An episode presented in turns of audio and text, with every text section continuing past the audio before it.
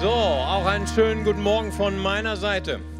So, kurz vor der Sommerpause haben wir noch eine Mini-Predigtreihe und über wen natürlich über Matthäus. Matthäus ist unser Wegbegleiter in diesem ganzen Jahr 2018 und unser Thema ist Jüngerschaft, Nachfolge.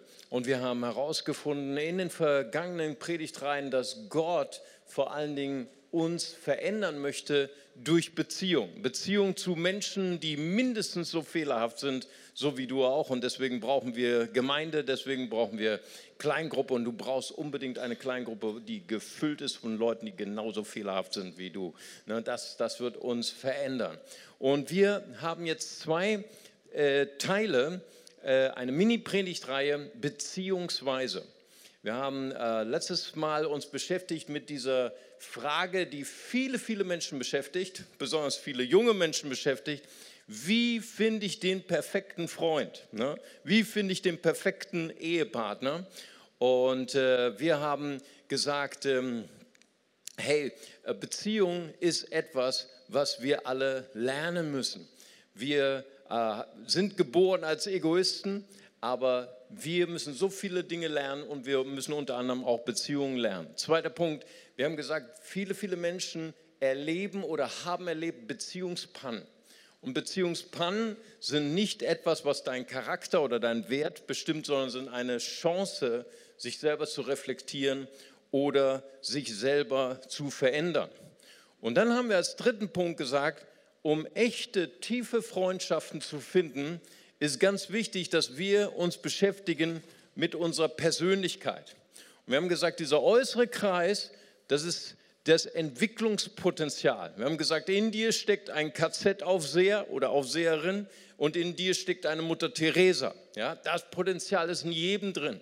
Und dieses Potenzial wird bestimmt durch unser Erbe, durch unser Gegenüber, unsere Gesellschaft oder durch unser Schicksal. Aber wir haben gesagt, dein Schicksal kann nicht deine Persönlichkeit prägen, sondern dein Umgang mit deinem Schicksal. Weil wir haben gesagt, Jesus, er ist dein Schicksal. Und äh, unser letzter Punkt war, Gott hat eine Idee für dich. Er hat einen Plan für dein Leben, wie du ein guter Freund, ein guter Ehepartner werden wirst. Und das ist unser Jetzt. Das ist unsere jetzt, jetzige Persönlichkeit. Und wir sind auf der Reise und das nennt man Heiligung, das nennt man Transformation. Aber jeder, der Jesus Christus aufgenommen hat, ist eine neue Natur. Und in dir ist dieses göttliche Potenzial, ein guter Freund zu sein, voller Vergebung zu sein, voller Liebe und voller Geduld zu sein. So, und heute wollen wir uns damit beschäftigen, wie können wir Freundschaft beschützen, wie können wir Freundschaft pflegen, warum sollten wir das überhaupt? Und wir werden wieder einsteigen in Matthäus Evangelium und eine der harten Predigten hören aus der Bergpredigt. Nun, die Bergpredigt hat viele, viele Leute vor den Kopf gestoßen und sie wird auch heute immer noch Leute vor den Kopf stoßen.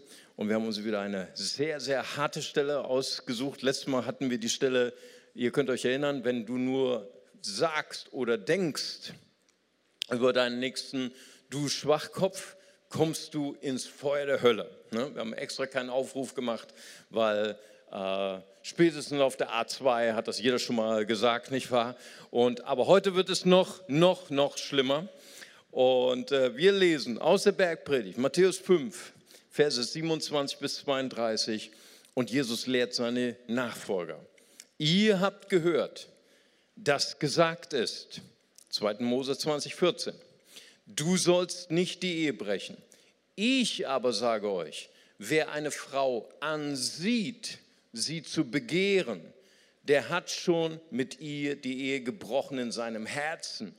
Wenn dich aber dein rechtes Auge verführt, so reiß es aus, wirf es von dir. Es ist besser für dich, dass eins deiner Körperteile verderbe und nicht der ganze Leib in die Hölle geworfen werde. Wenn dich deine rechte Hand verführt, so hau sie ab und wirf sie von dir. Es ist besser für dich, dass eins deiner Körperteile verderbe und nicht der ganze Leib in die Hölle fahre.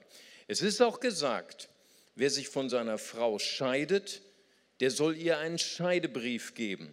Ich aber sage euch, wer sich von seiner Frau scheidet, es sei denn wegen Unzucht, Ehebruch, der macht, dass sie die Ehe bricht und wer eine Geschiedene heiratet, der bricht die Ehe. Wow, das ist harter Tobak heute. Es ist schon so heiß hier in diesem Saal und jetzt wird es noch heißer in unseren Gedanken. Nun, ich mache heute auch wieder keinen Aufruf, ne? denn Jesus sagt hier, ne, den Juden, also die, die die jüdische Torah folgen, wer die Ehe bricht, kommt in die Hölle.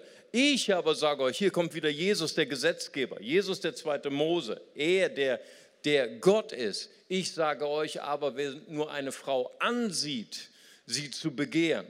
Nun, ich bin mir nicht sicher über die Frauen, aber bei den Männern, da bin ich mir ziemlich, ziemlich sicher, 100 Prozent der Hände würden hochgehen. Deswegen mal kein Aufruf, okay? Wir alle haben vergeigt, auf Deutsch gesagt. Und das ist genau der, das Ziel der Bergpredigt. Die Bergpredigt bringt die Frommen, die Selbstgerechten zur Verzweiflung, zur Kapitulation, dass wir sagen, wir brauchen Jesus. Wir brauchen Jesus, um überhaupt als Christen zu leben. Nun, der zweite Teil ist nicht viel besser. Ja? Dieser Aufruf, äh, wer sich von seiner Frau scheidet, der äh, bricht die Ehe. Wow. Ich meine, das ist in der heutigen Zeit ist es eine Provokation. Damals war es auch eine Provokation. Jesus setzte sich zwischen alle Stühle. Das war diese Diskussion zwischen Rabbi Hillel und Rabbi Shammai. Sie haben darüber diskutiert, wann darf ich meine Frau in die Wüste schicken? Und Rabbi Hillel hat wunderbar, also für, für unsere postmoderne Gesellschaft wäre es, wäre es wirklich ein, ein Genuss, seine Schriften zu lesen. Er hat gesagt, du darfst dich scheiden lassen von deiner Frau, wenn deine Frau Mundgeruch hat. Wunderbar. Ne, oder du, äh, wenn, wenn du etwas Anstößiges findest, von deiner Frau darf sich scheiden lassen, etwas Anstößiges ist zum Beispiel, wenn sie die Suppe versalzen hat am Sonntag, darfst du dich scheiden lassen. Oder wenn du über eine Straße gehst und du siehst eine schönere Frau als deine Frau, dann ist das etwas Anstößiges an deiner Frau und du darfst deine Frau in die Wüste schicken. Und das ist das, wo Jesus die Menschen konfrontiert. Nun, ich meine, heute haben wir eine ganz andere Zeit. Ah, die Probleme, die Kernprobleme sind immer noch dieselben. Ehe ist total überfrachtet mit diesem Vorzeichen der Postmoderne, der Selbstverwirklichung. Wir suchen einen Partner, wir suchen einen Freund, indem wir sagen, hilf mir, glücklich zu werden. Hilf mir, mich selbst zu verwirklichen. Hilf mir, mich selbst zu finden. Und die meisten Ehen, das habe ich letztens auch erwähnt, einer Umfrage, scheitern heute nicht mehr wegen den klassischen Dingen in den 60er, 70er Jahren, Ehebruch oder Untreue, sondern an einer überhöhten Erwartung des egoistischen Bildes, mach mich glücklich, mach, dass ich mich erfüllt äh, fühle. Und dementsprechend werden auch tiefe Freundschaften ausgesucht. Dementsprechend werden auch Partner für die Ehe ausgesucht. Man sucht Menschen, die das gleiche Ego haben wie ich.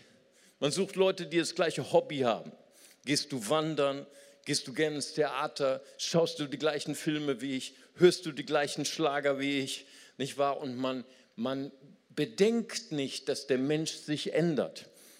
Pastor Bill Wilson war einmal hier vor vielen Jahren und hat gesagt, du bist ein Dummkopf, wenn du heiratest, bevor du 30 Jahre alt bist. Denn du weißt nicht, wie stark dein Partner sich noch verändert in den 20ern. Was er aber nicht gesagt hat, ich verändere mich immer noch oder ich habe mich verändert in den 30ern. Und was, wisst ihr was, man verändert sich immer noch in den 40ern und sogar ich in den 50ern. Hammer. Das heißt, du weißt gar nicht, wen du heiratest. und man verändert sich, Hobbys verändern sich, Neigungen verändern sich, Interessen verändern sich. Das heißt also, wir suchen in unserer postmodernen Gesellschaft, suchen wir nicht einen Partner fürs Leben, sondern wir suchen einen Lebensabschnittsfreund, einen Lebensabschnittspartner, bis wir uns verändert haben und dann schicken wir unseren Freund in die Wüste, unseren Partner in die Wüste. Aber wusstest du, dass Jesus nicht dein Lebensabschnittsfreund ist? Er ist dein Freund fürs Leben. Amen. Er bleibt immer bei dir. Selbst wenn du dich veränderst, er verändert sich niemals. Selbst wenn wir untreu sind, er bleibt treu.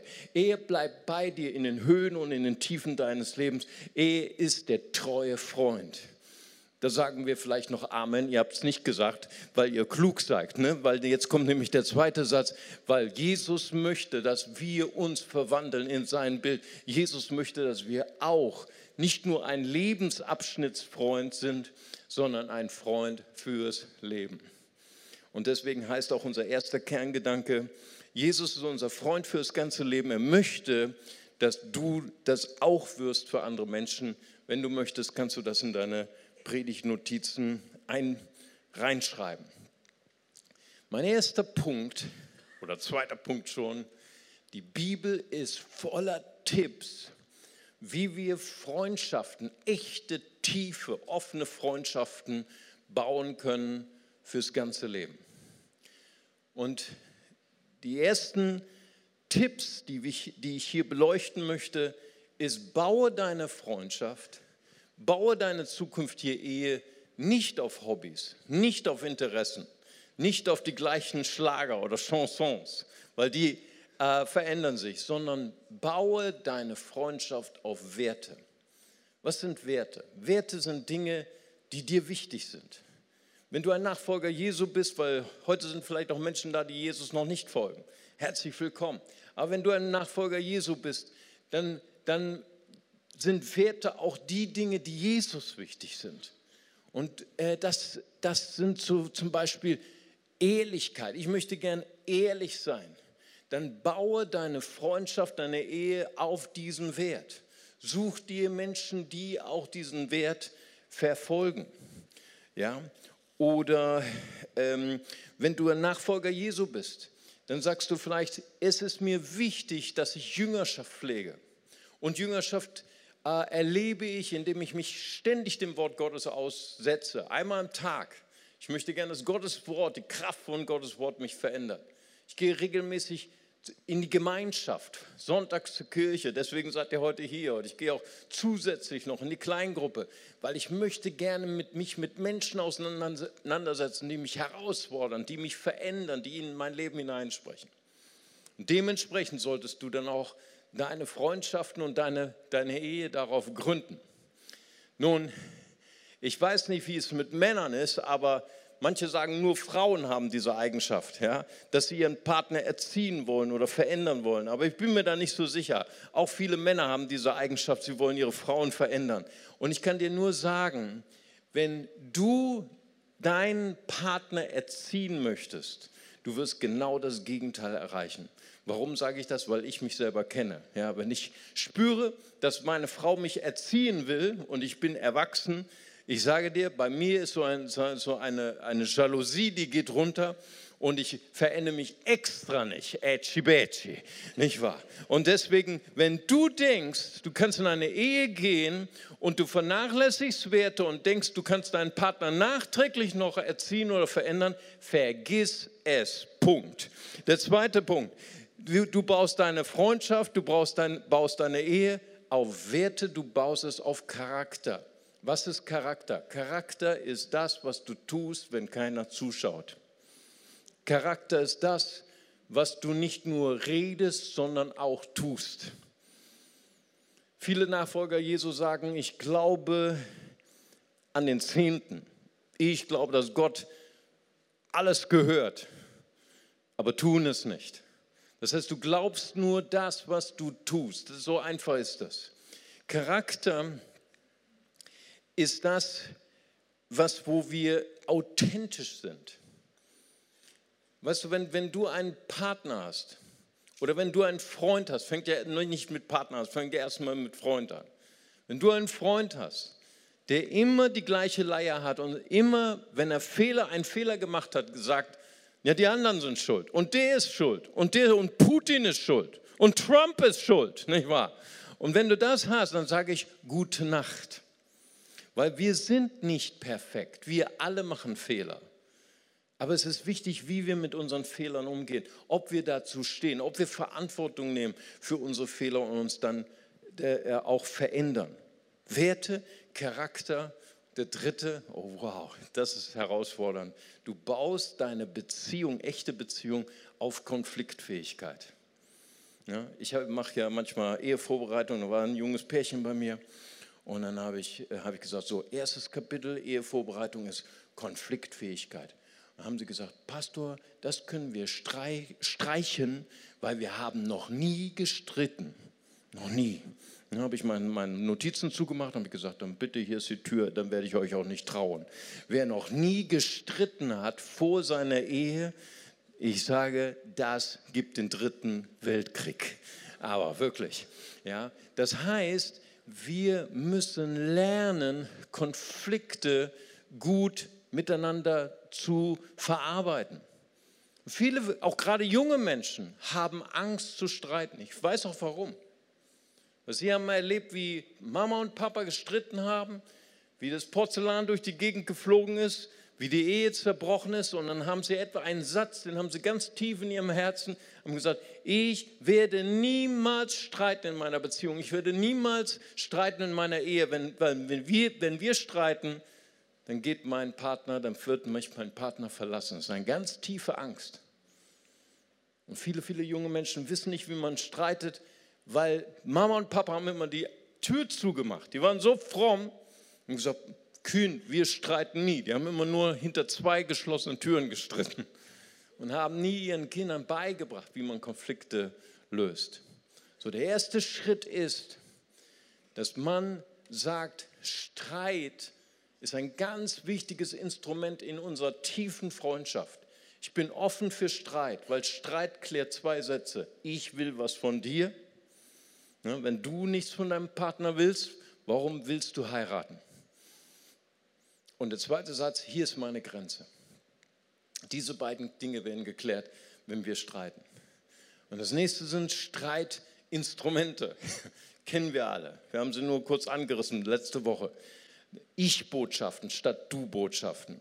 Ich empfinde das, was du gesagt hast oder getan hast, das ist ungerecht. Und dann sendest du noch eine emotionale Botschaft. Und der andere kann darauf eingehen und sagen, hey, das tut mir total leid, dass du das so empfunden hast. Lass mich das nochmal erklären, wie ich das gemeint habe.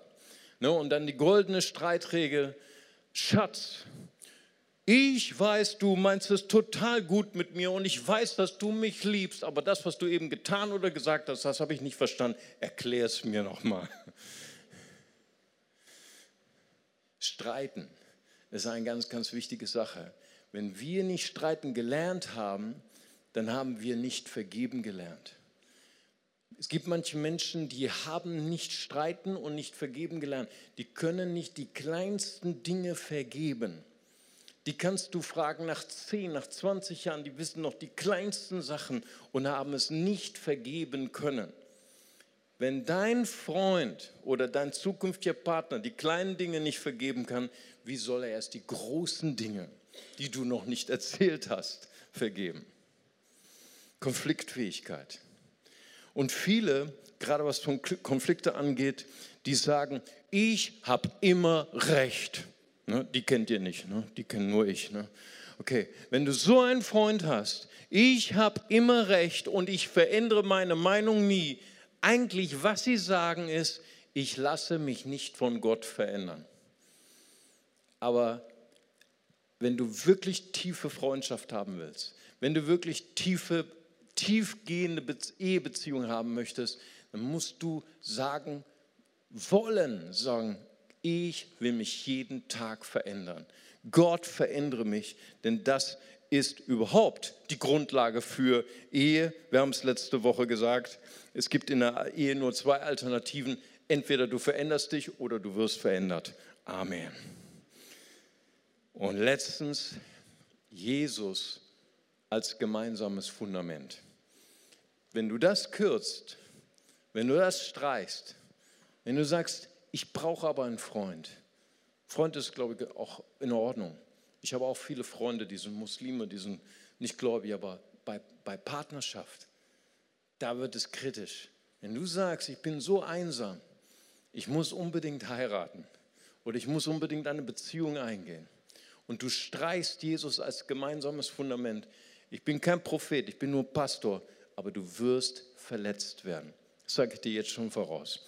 Du wirst verletzt werden. Wenn du der Einzige bist in einer Beziehung, der betet, ich sage dir, es kommen Krisen, es kommen Tiefen in deiner Beziehung. Wenn du der Einzige bist, der betet, das wird ein harter, steiniger Weg. Wenn du der Einzige bist, der vergibt, das wird ein harter Weg. Wenn du der Einzige bist, der sagt, ich lasse mich von Jesus verändern, das wird hart. Deswegen unser zweiter Kerngedanke heißt, baue eine lebenslange Beziehung auf Werte, auf Charakter, auf Konfliktfähigkeit und auf Jesus. Und unser dritter Punkt ist eine tiefe Beziehung, eine echte Beziehung muss gepflegt werden und muss beschützt werden. So wie pflegen wir Beziehung, die lebenslang halten soll? Erster Punkt ist Kontinuität. Und Gottes Wort sagt hier Sprüche 17, Vers 17, ein guter Freund steht immer zu dir und ein Bruder ist in Zeiten der Not für dich da. Wie ist es mit mir? Nehmen, machen wir den Selbsttest. Sind wir Schönwetterfreunde, Freundin? Sind wir Schönwetterpartner? Lieben wir es, Zeit zu verbringen, wenn unserem Partner, wenn alles gut läuft, wenn die Gespräche romantisch sind und, ah, und ich immer nur höre, was ich für ein Supermann bin und was ich für ein toller Mensch bin? Und wie ist es, wenn es nicht so ist? Wenn da Konflikte sind, wenn da Auseinandersetzungen sind, wenn da Feedback ist. Wenn du einen kostenlosen Mentor brauchst, solltest du heiraten. Amen. Da, brauchst du, da gehst du aber auch nicht hin wie zum Mentor. Jetzt gib mir bitte ein Feedback. Bei deinem Partner brauchst du das gar nicht fragen. Da kriegst du das Feedback zu jeder Zeit. Und zwar kostenlos, ungefragt. Kontinuität. Und ich möchte dich herausfordern, wenn du ein, ein echter Freund werden willst, wenn du jetzt schon der Partner werden möchtest, investiere Zeit, deine Qualitätszeit. Nicht nur das, was übrig bleibt, sondern trage es dir in deinen Termine ein. Hier ist Qualitätszeit. Ich verbringe Zeit mit meinem Freund, mit meinem zukünftigen Partner. Und ich motiviere mich dazu, auch gerade in Zeiten, die schwierig sind. Ich möchte Kontinuität lernen. Zweiter Punkt, Exklusivität und Loyalität. Sprüche 18, 24. Viele sogenannte Freunde schaden dir nur, aber ein echter Freund steht mehr zu dir als ein Bruder. Das ist das ganze Thema Vertrauen. Kann ich dir vertrauen? Kannst du mir vertrauen? Kann ich dir Dinge anvertrauen, die du für dich behältst? Wie spricht dein Freund über dich, wenn du nicht da bist? Wie spricht dein zukünftiger Partner über dich vor anderen Menschen? Es ist etwas, wo wir Menschen zerstören können, wenn wir negativ reden über andere.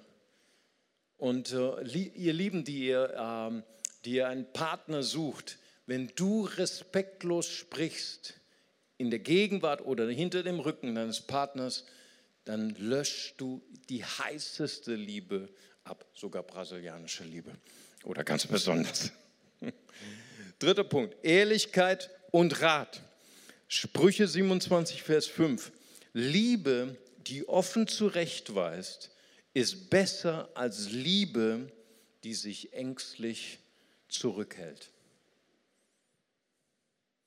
Lieber ein Freund, lieber ein Partner, der dir offen ein Feedback gibt, der dir offen die Wahrheit sagt, auch wenn es weh tut, als jemand, der dir die heißesten Küsse schenkt und äh, nichts sagt, was wirklich Wahrheit ist. Feedback ist die Gelegenheit, sich zu verändern. Und wenn du dich nicht veränderst, wird deine Freundschaft sich nicht vertiefen und deine Ehe sich nicht vertiefen. Wenn du nicht fähig bist, Feedback zu verarbeiten, wenn du nicht ähm, kritikfähig bist, dann bekommst du irgendwann kein Feedback mehr. Und es ist so wichtig, dass wir Feedback bekommen, damit wir uns verbessern. Und der letzte Punkt, Empathie. Sprüche 25, 20 sagt, für einen traurigen Lieder zu singen ist unsinnig, als würde man im Winter den Mantel ausziehen oder Salz in die Wunde streuen. Empathie bedeutet zu verstehen, wie der andere fühlt. Zu verstehen, welches Wort ist jetzt gerade das Richtige und welches Wort ist gerade jetzt das Falsche. Ich glaube, dass, dass viele junge Leute Empathie lernen und zwar durch Leid. Wenn du jung bist und gerade durch Leid gehst und dich gerade fragst, warum erlebe ich Leid und das noch als Christ, als Nachfolger. Viele, viele Kirchen lehren. So, wenn du Jesus nachfolgst, hast du keine Probleme mehr, bist immer nur noch auf der Siegerstraße. Ich würde dich ermutigen, wenn du gerade durch Leid gehst, wenn du gerade durch Schmerz gehst, durch Probleme gehst, lerne alles, was du kannst. Weil gerade im Leid entsteht diese Fähigkeit, man nennt das Empathie, mit dem anderen mitfühlen, mit dem anderen verstehen. Ich weiß genau, wodurch durch was du gerade durchgehst. Und man verzichtet auf Worte, die erniedrigen. Man verzichtet auf belehrende Worte von oben herab und man nimmt wirklich Anteil. Viele Partner haben nie gelernt, eine Entscheidung zu treffen. Die Entscheidung ist, ich möchte gern dein Student werden. Ich verstehe zwar absolut nicht, wer du bist. Du bist eine Frau, das ist schon mal ein Problem, nicht wahr? Für uns Männer, meine ich. Und äh, was du sagst, was du fühlst, ist für mich ein Rätsel, aber ich möchte eine Entscheidung treffen. Ich möchte gern dein Student werden. Kerngedanke Nummer drei, eine echte, tiefe Freundschaft und Beziehung muss gepflegt werden, damit sie wachsen kann. Und der letzte Punkt, und ich wiederhole nochmal, Sprüche 18, 24. Viele sogenannte Freunde schaden dir nur, aber ein echter Freund steht mehr zu dir als ein Bruder. Lebenslange, tiefe Freundschaft lebenslange, erfüllte Ehe. Ich benutze bewusst nicht glückliche Ehe. Man, man geht nämlich durch, durch Höhen und Tiefen in der Ehe. Aber ich glaube, ein ganz, ganz wichtiger Punkt, warum viele Menschen unglücklich sind in ihren Freundschaften, warum viele, viele Menschen unglücklich sind in ihrer Ehe, sie überhöhen Freundschaft. Sie überhöhen oder vergötzen Ehe. Sie sagen, du darfst nie mich verletzen. Du darfst nie einen Fehler machen. Du musst perfekt sein. Das nennt man die Vergötzung eines Freundes. Das nennt man die Vergötzung eines Partners. Warum sagt man das? Weil man in der ersten Ehe, in der ersten Freundschaft ist man verletzt worden. Und man nimmt dieses, weil man nicht vergeben konnte, weil man nicht vergeben hat, nimmt man diesen Schmerz mit in die zweite Ehe, nimmt man diesen Schmerz mit in die zweite Freundschaft und sagt, du musst perfekt sein. Und man stellt einen Anspruch an eine Freundschaft, an eine, Ehe, die man nur an einen Gott stellen kann. Deswegen spreche ich von Vergötzung der Ehe oder Freundschaft. Und ich möchte dich einladen heute. Wenn du wirklich tiefe Freundschaft, tiefe Ehe erfahren möchtest, dass du aufhörst, deinen Freund, deinen Ehepartner zu vergötzen. Und dass du sagst, ich entscheide mich heute, alles, was ich brauche. Wenn ich unglücklich bin, ich erwarte das nicht von einem Freund, ich erwarte das von Gott. Wenn ich verletzt bin und ich möchte, dass mein Freund oder Partner mich nicht verletzt, das kann ich nur von Gott erwarten. Ich erwarte alles von Gott. Und wenn du verletzt bist in deiner letzten Freundschaft, wenn du verletzt bist in deiner letzten Ehe, ich glaube, dann ist es für dich dran zu sagen, heute möchte ich mit Heilung, mit Respekt und Dankbarkeit mich verabschieden von meinem ersten Partner. Und es geht durch zwei Sätze. Der erste Satz heißt, ich bin dankbar für alles, was du mir gegeben hast. Und ich werde es immer in Ehren halten. Weißt du, warum dieser Satz so wichtig ist? Weil dann ein zweiter Partner, ein zweiter Freund, der braucht nicht besser sein als der erste. Und der zweite Satz heißt, was ich dir geschenkt habe, meine Liebe, die ich dir gegeben habe, das habe ich gerne gegeben. Warum ist das so wichtig? Weil wenn man das nicht gesagt hat, dann wird man immer sich selber verachten, wird man sagen, wie dumm war ich, dass ich mein Herz verschenkt habe. Ich werde mein Herz nie wieder verschenken. Aber das ist die Grundlage für echte Freundschaft. Was hat Jesus gesagt? Echte Freunde sind die, die bereit sind, ihr Leben hinzugeben für ihre Freunde. Ich würde gern, dass wir zusammen beten und dass wir dem Heiligen Geist Raum geben zur Heilung, dass wir dem Heiligen Geist Raum geben zur Wiederherstellung. Und ich möchte gerne heute eine herausfordernde, einen herausfordernden Aufruf machen. Und wenn du Freundschaft oder Ehe vergötzt hat, hast, von deiner Freundschaft, von deiner Ehe erwartet hast, was nur Gott dir geben kann, möchte ich dich heute aufrufen zu sagen, ich möchte umdenken. Ich tue Buße. Gott vergib mir, dass ich überhöhte Erwartungen hatte an meinen Partner, überhöhte Erwartungen an meinen Freund. Ich möchte heute eine Entscheidung treffen. Gott, ich möchte alles von dir erwarten. Und ich lasse meinen Freund los, ich lasse meinen Partner los und ich sage, du darfst Fehler machen. Du darfst unperfekt sein. Ich will lernen zu vergeben. Ich will lernen, Konflikte konstruktiv zu gestalten. Vater, und so danke ich dir dafür, Herr, dass du in uns ein, ein Werk der Veränderung tust, dass du in uns ein Werk der Heilung tust und ich möchte auch noch mal ganz besonders zu denen sprechen, die sich noch nicht wirklich getrennt haben. In Würde, in Dankbarkeit, in Vergebung vom ersten Partner oder von einem ganz guten Freund. Ich möchte Gott bitten, dass er dir die Kraft gibt, dich zu verneigen, zu sagen, ich bin dankbar für das, was ich bekommen habe. Ich werde das in Ehren halten. Ich verneige mich auch vor mir selbst. Ich habe mein Herz verschenkt, es wurde zerstört, aber ich habe es aus Liebe gemacht. Gott möge dein Herz heilen und Gott möge dir die Fähigkeit geben, dich ganz hinzugeben.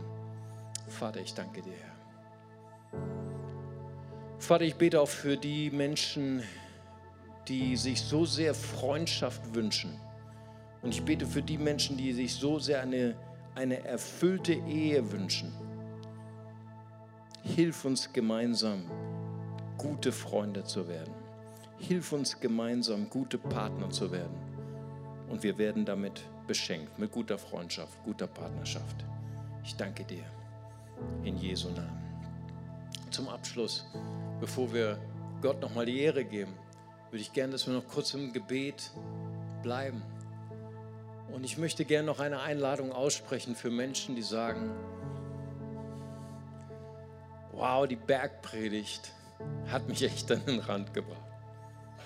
Und das ist gut.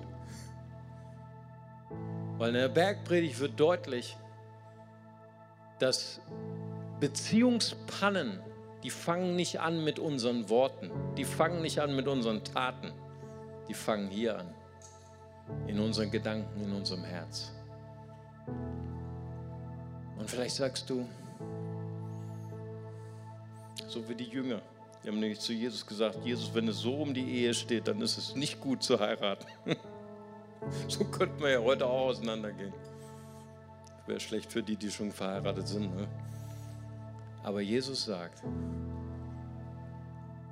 was für den Menschen unmöglich ist, ist für Gott möglich. Gott hat für dich ein wunderschönes Leben vorbereitet. Er möchte dich transformieren. Er möchte dir tiefe Freundschaft schenken. Er möchte dir erfüllte Ehe schenken. Aber das Erste, was passieren muss, dein Herz muss sich verändern. Und wenn jemand hier ist, der sagt, ich möchte zum allerersten Mal in meinem Leben, ich möchte den einladen in mein Herz, der mein Herz verändern kann. Und der heißt Jesus Christus. Ich möchte ihn bitten, vergib mir meine Schuld. Reinige mein Herz, heile mein Herz. Und wenn Sie heute hier sind und sagen, ich möchte diese Entscheidung treffen, dann möchte ich Ihnen die Gelegenheit geben. Und Sie dürfen gerne mal Ihre Hand heben zu Gott und sagen, hier bin ich Gott. Ich brauche dich, verändere mein Herz. Jesus, ich lasse dich in mein Herz. Ich, ich empfange dich als meinen Retter und meinen Herrn. Dann würde ich gern für Sie beten. Ist jemand hier? Dann heben Sie ganz kurz Ihre Hand. Ich würde gern für Sie beten. Danke, Jesus. Gott segne Sie. Noch jemand da? Schön. Dann beten wir zusammen. Das Beamer-Team äh, projiziert uns ein einfaches Gebet eines Kindes und wir beten zusammen. Vater im Himmel, danke, dass du mich liebst. Danke, dass du dich für mich entschieden hast. Herr Jesus Christus, du bist für mich gestorben und auferstanden. Vergib mir meine Schuld. Vergib mir meine Schuld. Ich wähle dich jetzt. Wähle dich jetzt als meinen Retter und Herrn. Retter und Herrn. Dir will ich folgen. Dir will ich folgen. Amen. Amen. Lasst uns Jesus mal einen gewaltigen Applaus geben. Amen. Und lasst uns gemeinsam aufstehen und lasst uns jetzt mit dem Lobpreisdienst ihm preisen und ihm Ehre geben, denn er ist der Architekt von echter, erfüllter Freundschaft und erfüllter Ehe und er ist unser Herr und Heiland, Jesus Christus. Amen.